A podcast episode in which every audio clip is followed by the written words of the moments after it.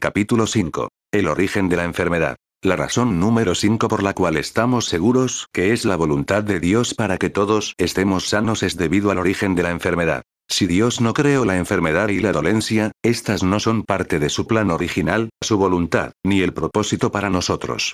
Cuando todo sea arreglado, ya eso no estará con nosotros. Entonces, ¿cómo llegaron las enfermedades aquí? ¿De dónde vino? Romanos 5, 11, 12 nos dice. Él dijo, así que ahora podemos alegrarnos por nuestra nueva y maravillosa relación con Dios gracias a que nuestro Señor Jesucristo nos reconcilió. Algunas traducciones dicen la reconciliación, por tanto, como el pecado entró en el mundo por un solo hombre, y por medio del pecado entró la muerte, así la muerte pasó a todos los hombres, por cuanto todos pecaron como entró la muerte. ¿Había muerte en la creación original de Dios? No. Pero esto es lo único que hemos conocido. Espinas y bresos, maldad en la naturaleza, tormentas y envejecimiento. Desde que hemos estado aquí esto ha sido lo único que hemos conocido. La gente cree que esto es normal, pero no es normal para Dios. Cuando todo sea restaurado, Isaías dijo, el león va a acostarse con el cordero. Un pequeño bebé va a jugar en la guarida de la serpiente, y nadie va a hacerse daño, Isaías 11, 6, 8. No habrá nada que pisar y les haga daño. Los animales no se van a matar el uno al otro. Usted preguntará, ¿cómo funcionará esto? Los carnívoros serán vegetarianos. La Biblia dice que el león comerá la paja como un buey.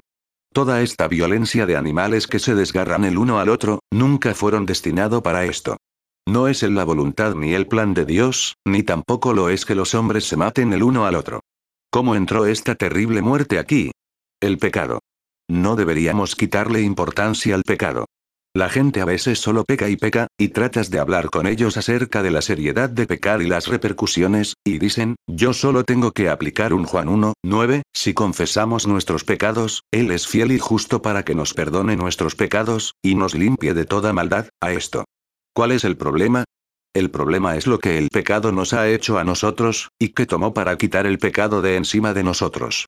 El pecado es serio. No deberíamos tomar a la ligera el pecado. Vivimos en una sociedad donde la iglesia desacredita el pecado. No quieren ni tan siquiera utilizar esa palabra. La gente hoy en día no tiene pecados, solo tienen problemas en nuestra sociedad.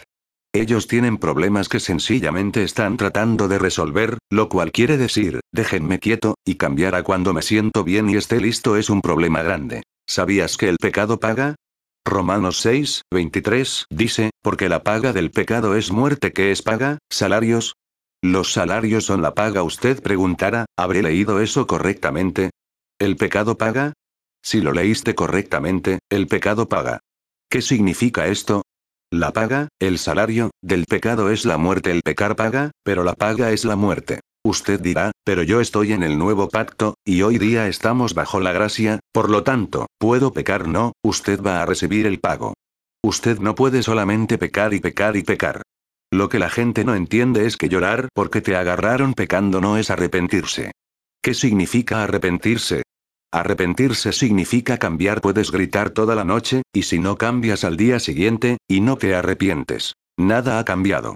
Y si no se arrepiente, va a continuar recibiendo pagos, con muerte. Esto es algo que pienso que mucha gente no entiende. Quieren las bendiciones de Dios, pero también quieren continuar haciendo lo que ellos quieren hacer.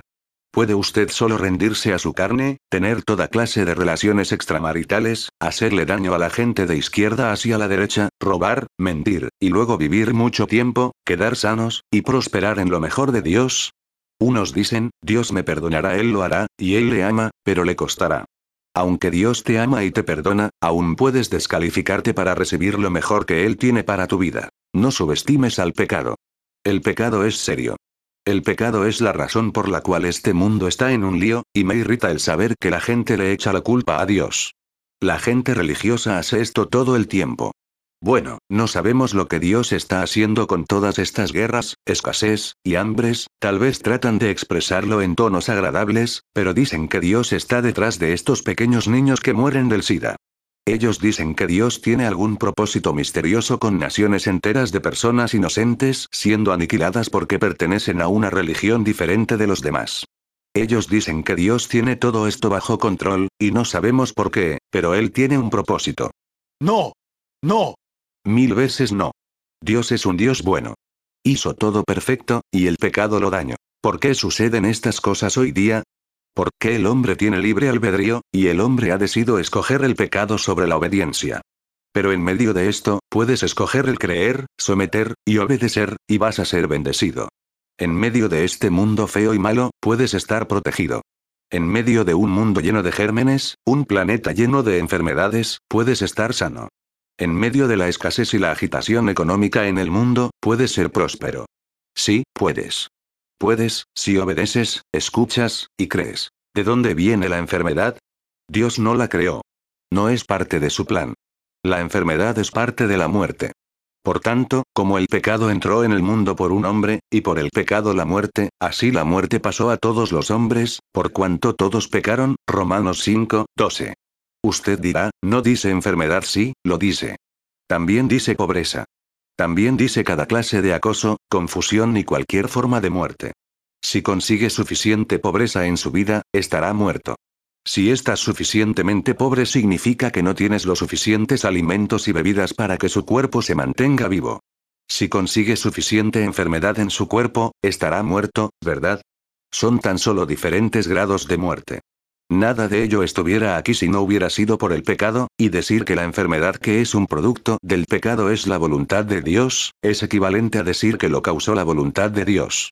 De manera que es mejor que diga, el pecado es la voluntad de Dios. Si nunca hubiera existido el pecado, nunca hubiera existido la muerte, enfermedades, ni pobreza. John Alexander Dowie dijo esto. La enfermedad es el asqueroso descendiente de su padre Satanás y su madre el pecado. Él dijo esto a finales del siglo pasado. La enfermedad es el asqueroso descendiente y esto es asqueroso, de su padre Satanás y su madre el pecado. Decir que la enfermedad es la voluntad de Dios, es igual que decir que el pecado es la voluntad de Dios, porque la enfermedad es el producto del pecado.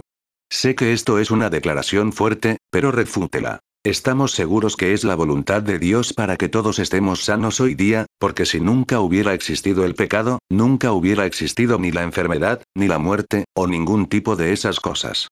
Por lo tanto, los productos del pecado no pueden ser la voluntad de Dios. Ahora no tome esto y no lo tuerza en algo que no dije.